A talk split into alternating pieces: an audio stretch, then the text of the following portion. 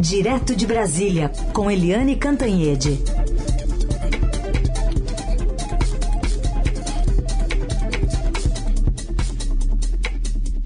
Oi, Eliane, bom dia. Bom dia, Heisen, bom dia, ouvintes. E eu coloco na nossa conversa também o nosso convidado, Adriano Pires, que é diretor do Centro Brasileiro de Infraestrutura. Adriano, um bom dia, obrigado pela presença aqui no Eldorado. Bom dia, Adriano. Bom dia, bom dia Eliane, bom dia a todos e, bom, e obrigado pelo convite. Tá certo. Queríamos já uma primeira avaliação sua dessa medida anunciada ontem pela Petrobras. Primeiro, se deu para entender, porque o texto é muito confuso ali para nós que somos leigos. Eh, por favor, a sua análise.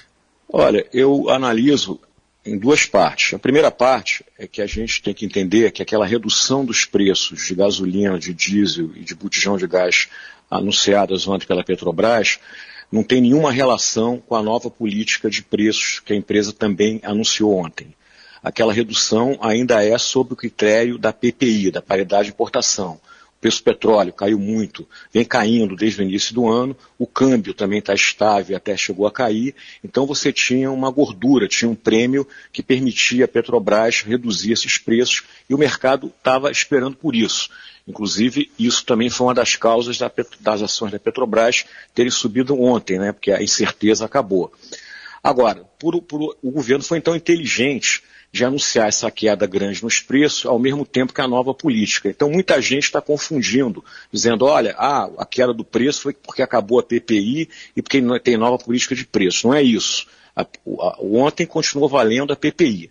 Agora, a nova política de preço, como você colocou, ela está muito confusa. Né? O fato relevante que a Petrobras é, trouxe a público coloca uma série de, de, de, elementos que vão determinar os futuros reajustes. E aí não, não dá para a gente, como, como, analista, de dizer assim, como é que vai ser o futuro reajuste? Eu não sei, porque tem tanto critério que está colocado ali, que o, o, que eu posso dizer é que não tem transparência a nova política de preço que a Petrobras anunciou.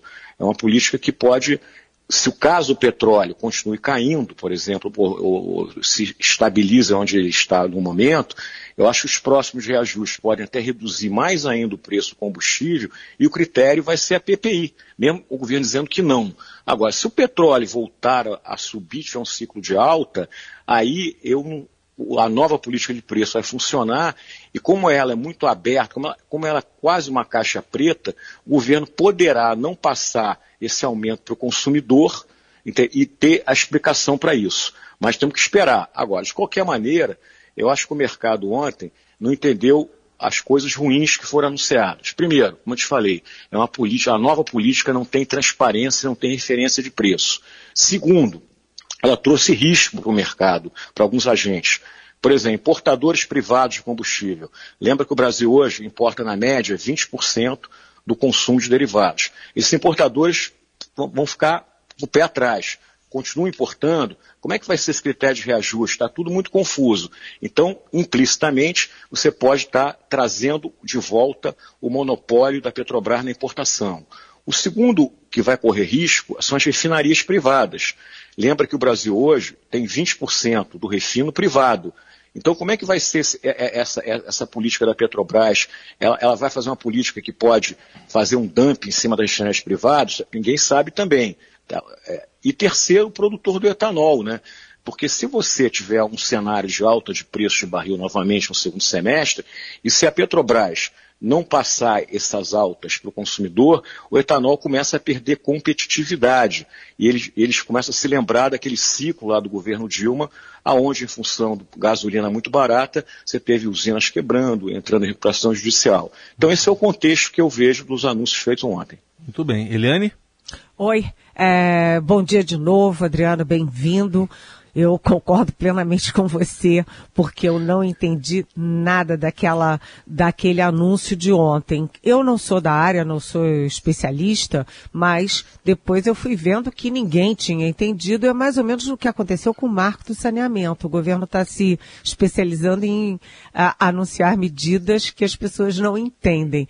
Mas o fato é o seguinte, os especialistas que eu uh, li uh, na imprensa, inclusive, eles dizem que há dois problemas principais nessa história. Primeiro, o que você já citou da, da importação. O Brasil importa, você citou 20%, mas uh, às vezes é mais até do que 20%. E segundo, o governo não tem poder legal para impor os seus preços às bombas, aos postos.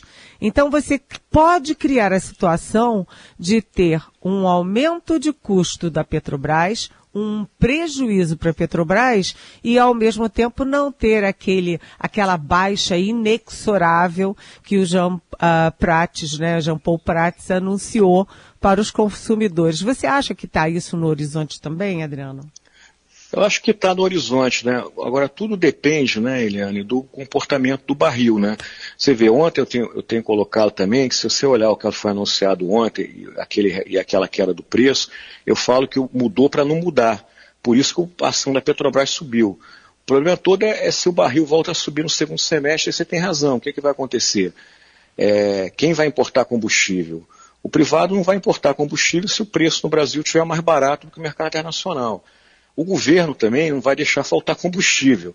Então a Petrobras vai voltar a ter o monopólio do, do, do, da importação e vai acabar tendo que vender aqui dentro mais barato que ela compra lá fora. Entendeu? Então, vai fazer isso? Eu não sei também, a gente está aqui especulando. Por que a gente está especulando? Porque voltamos a repetir.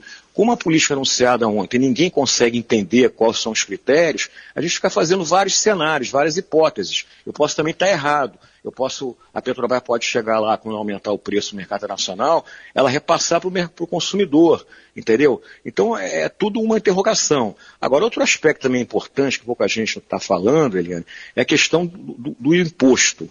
A partir agora de 1 de junho, 1 de julho, não sei bem a precisar a data, você volta a ter ICM, volta a ter, não, você vai ter o ICMS da gasolina é monofásico no Brasil inteiro e é um ICMS de R$ 1,22 por litro. É muito alto. O diesel já foi a partir de maio 0,95. Além de 1,22 na gasolina, você tem a CIS de 10 centavos, que se o governo colocar de volta, você vai ter então 1,32 é, R$ 1,32 para acrescentar no preço da gasolina. E ainda tem a história do piscofins. Lembra que aquela MP que reonerou em parte a gasolina e continuou desonerando o diesel até o final do ano, a 11,63, ela vai caducar agora, também não sei se em junho ou julho. Aí como é que vai fazer? Vai voltar, vai trazer todo o ICMS de volta? Porque lá no, né, com o SMP, você trouxe só uma parte do ICMS da gasolina, 0,47 centavos. Lembra que quando o Bolsonaro zerou, era 0,69. Inclusive, você lembra também que, quando, como foi 0,47, o governo teve que criar o tal do imposto de exportação do petróleo para fechar a conta. Então, você pode ter aí, no segundo, no segundo semestre, um, um grande impacto de imposto no preço da gasolina do diesel. Até, vamos dizer assim, esse, esse, essa redução de ontem pode desaparecer. Mas o fato é o seguinte, o real, o governo foi muito inteligente ontem ao divulgar disso, já faturou isso politicamente. Mas, de qualquer maneira, esse cenário de tributo também é outro que a gente tem que ficar atento, porque isso pode impactar muito o preço da bomba. É, agora outra coisa, Adriano, uh, na entrevista de ontem, que eu concordo com você, o governo deu um jeitinho de passar a percepção para a população de que, olha, essa nova política é tão bacana que os preços já vão cair já. Né? Então, do, do ponto de vista de marketing, funcionou. Mas o ministro das Minas e Energia, o Alexandre uh, Silveira, ele cometeu uma injustiça que me pareceu muito grosseira, porque ele disse que a atual política de paridade internacional uh, é, uma, é um crime contra o Brasil em crime contra a população brasileira. Aí eu lembrei ontem no meu programa na Globo News, vem cá, isso foi criado em 2017 pelo Pedro Parente, exatamente para tirar a Petrobras do buraco depois da tragédia da Dilma Rousseff, porque o problema da Petrobras naqueles governos do PT não foram só do petrolão, da roubalheira, foram também da ingerência política na política de preços. Né? Então, quer dizer, o Pedro Parentes, naquele momento, pode até evoluir a política de preços, enfim, eu não sou especialista, mas você não acha que é um, uma versão é, incorreta, injusta e marqueteira do governo dizer que a, a política de paridade internacional era um crime contra o Brasil? Eu concordo plenamente com você, Eliane. Inclusive, também a gente tem que entender que a política de paridade, ela, ela não só sobe preço, ela pode baixar também, como aconteceu ontem. Né? Então, na realidade, o que o, Temer e o próprio Bolsonaro deram azar é que nesses últimos anos o preço do petróleo subiu muito. Lembra que em 2022 o petróleo chegou a valer mais de 100 dólares o barril. Aí a PPI funcionava para aumentar o preço do derivado. Agora, com a queda do preço do barril, ela funciona para reduzir o preço do derivado. Então, realmente, quer dizer, eu acho, na minha opinião, né, Eliane, que a PPI é um critério transparente e ele é usado no mundo inteiro para precificar commodities. Quando você tem uma commodity que você importa, como o Brasil, no caso, importa gasolina, importa diesel, importa GLP, que é de aviação, você usa paridade de importação. Quando você tem uma commodity que você exporta, se o Brasil exportasse em vez de importar, a gente usava a paridade de exportação, que, é, que é, é, é, reduz preço, porque você não leva em consideração o frete. Na minha opinião, se você quer não transferir para o consumidor a, a aumentos de, de, de, petróleo, variações de câmbio, você tem que usar o dinheiro do orçamento, né? Uhum. Então você tem que criar política pública, é, é, fundo de estabilização, criar novamente um imposto regulatório como a CID foi, existia, mas foi deturpada.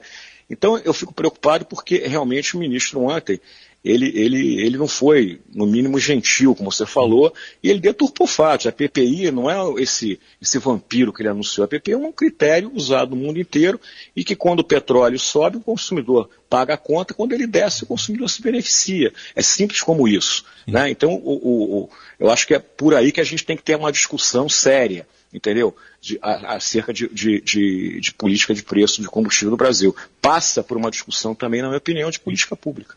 E Adriano, quando o comunicado diz lá que agora o, a nova política envolve custo alternativo do cliente e valor marginal para a Petrobras, é, seria possível, por favor, traduzir para o português o que isso significa?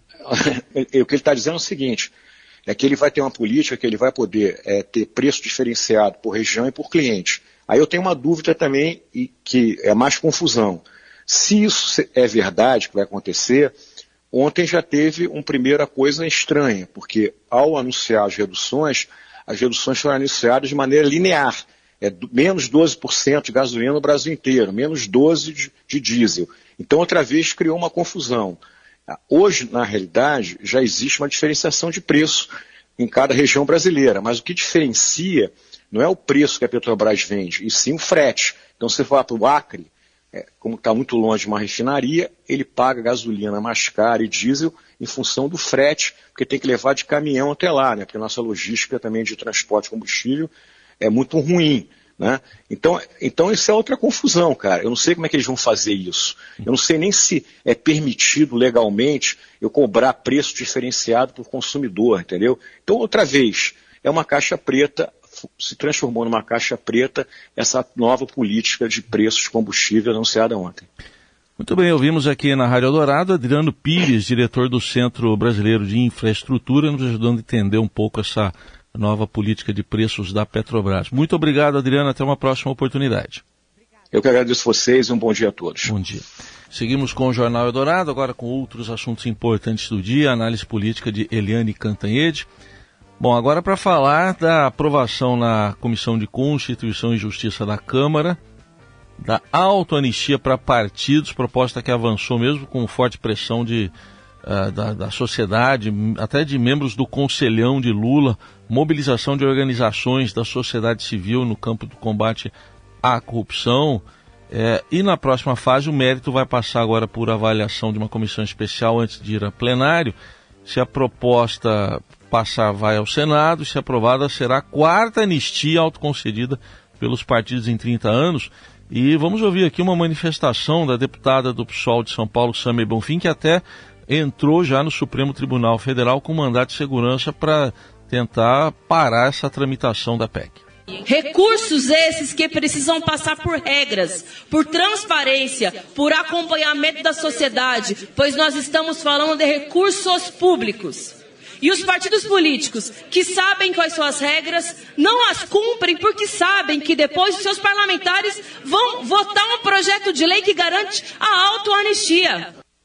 E o delegado Éder Mauro, do PL do Pará, falou uh, que precisava corrigir problemas trazidos por uma outra PEC lá da, que foi incorporada em 2022 à Constituição. Vamos ouvir. Estamos favoráveis à PEC 9 para que a gente possa simplesmente corrigir os problemas trazidos nessas eleições em decorrência por não ter tido um ano de antecedência para a aplicação da lei, para que os partidos pudessem se adequar.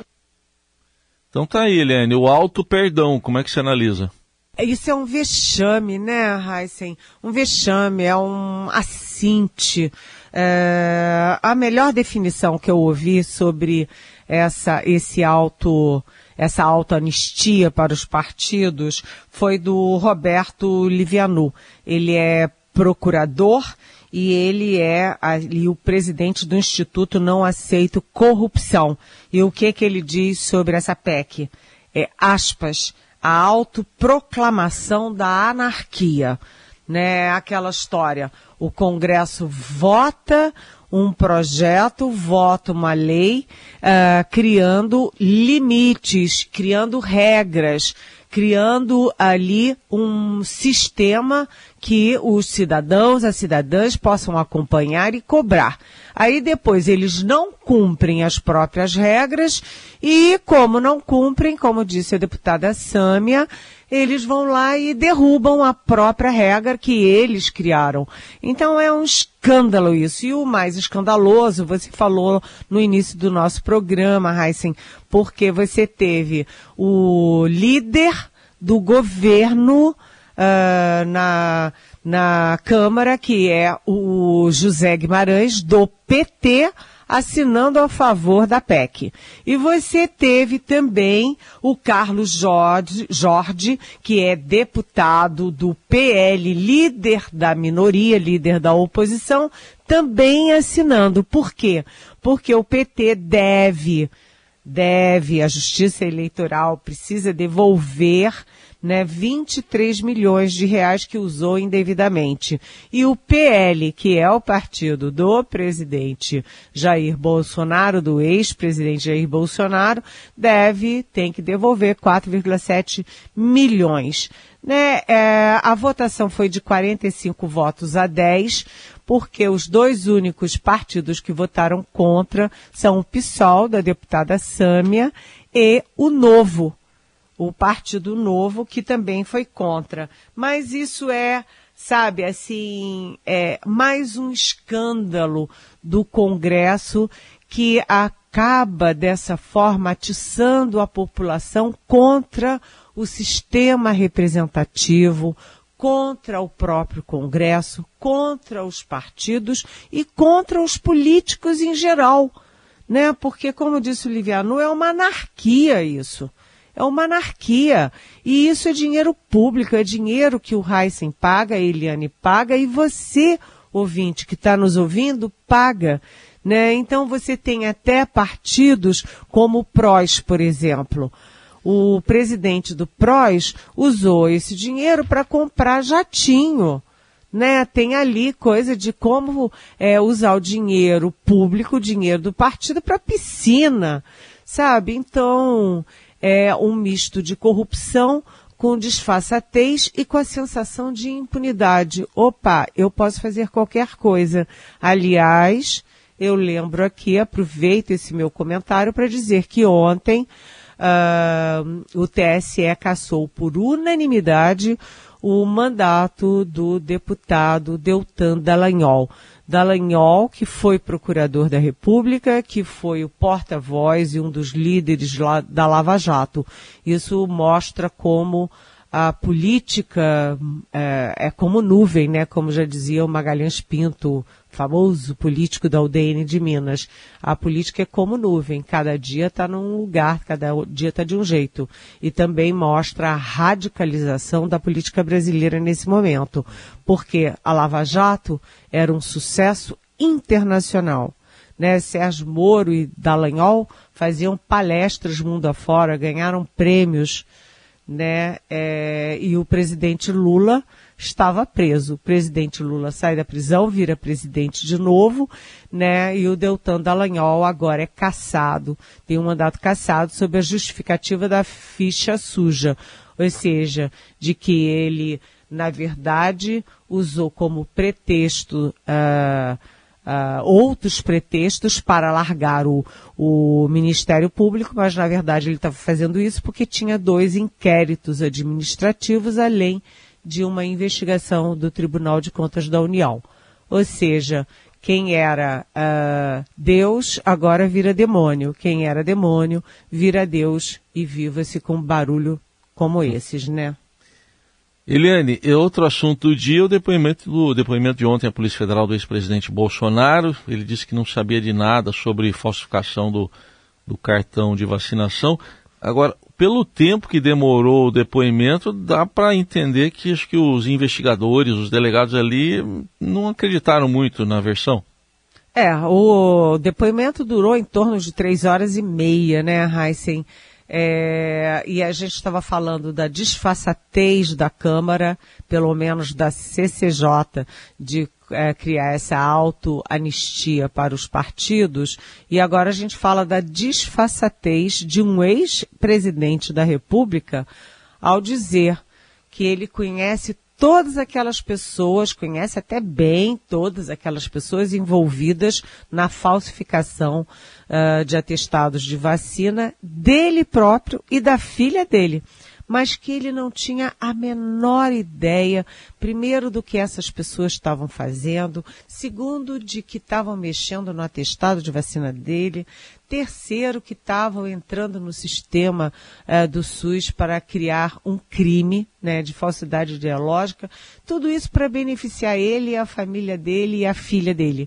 Mas ele não sabia de nada, dica de nada, não sabia nada Primeiro, isso é uma estratégia perigosa, porque como a Polícia Federal quebrou o sigilo uh, das mensagens do ajudante de ordens do Bolsonaro, tenente-coronel da ativa eh, Mauro Cid, a, a, Polícia Federal sabe exatamente o que que o Mauro Cid andava fazendo, com ordem de quem, aonde, com quem, né? Uh, segundo, é, o risco do Bolsonaro a julgar toda a, custa, a culpa nas costas do Mauro Cid é do Mauro Cid se irritar e contar a verdade, né? A verdade que todo mundo deduz, né? Que o Mauro Cid não estava fazendo aquilo tudo da cabeça dele, mas por ordem, por determinação, por vontade do chefe que era o Bolsonaro. Agora, atenção, né? Nas perguntas da Polícia Federal, a polícia incluiu também a questão do golpe, porque na quebra de sigilo a polícia descobriu também que o Mauro Cid andava conversando, trocado, trocando mensagens e áudios com o major expulso do Exército, Ailton Barros, sobre como fazer o golpe, como prender, mandar prender ministro do Supremo Tribunal Federal, presidente do TSE e tal. Ou seja, Bolsonaro pode dizer que não viu, não sabia, não tem nada a ver com isso. Mas a Polícia Federal tem bons motivos para desconfiar dessa versão. E aí o Mauro Cid fala amanhã, depõe amanhã, e além dele, a Gabriela, mulher dele, do Mauro Cid, e olha, se eles abrirem a boca, a coisa complica mais ainda para o Bolsonaro. Aguardemos novos capítulos e Eliane Cantanhede volta amanhã aqui ao Jornal Dourado. Obrigado, Eliane. Até amanhã. Até amanhã. Beijão.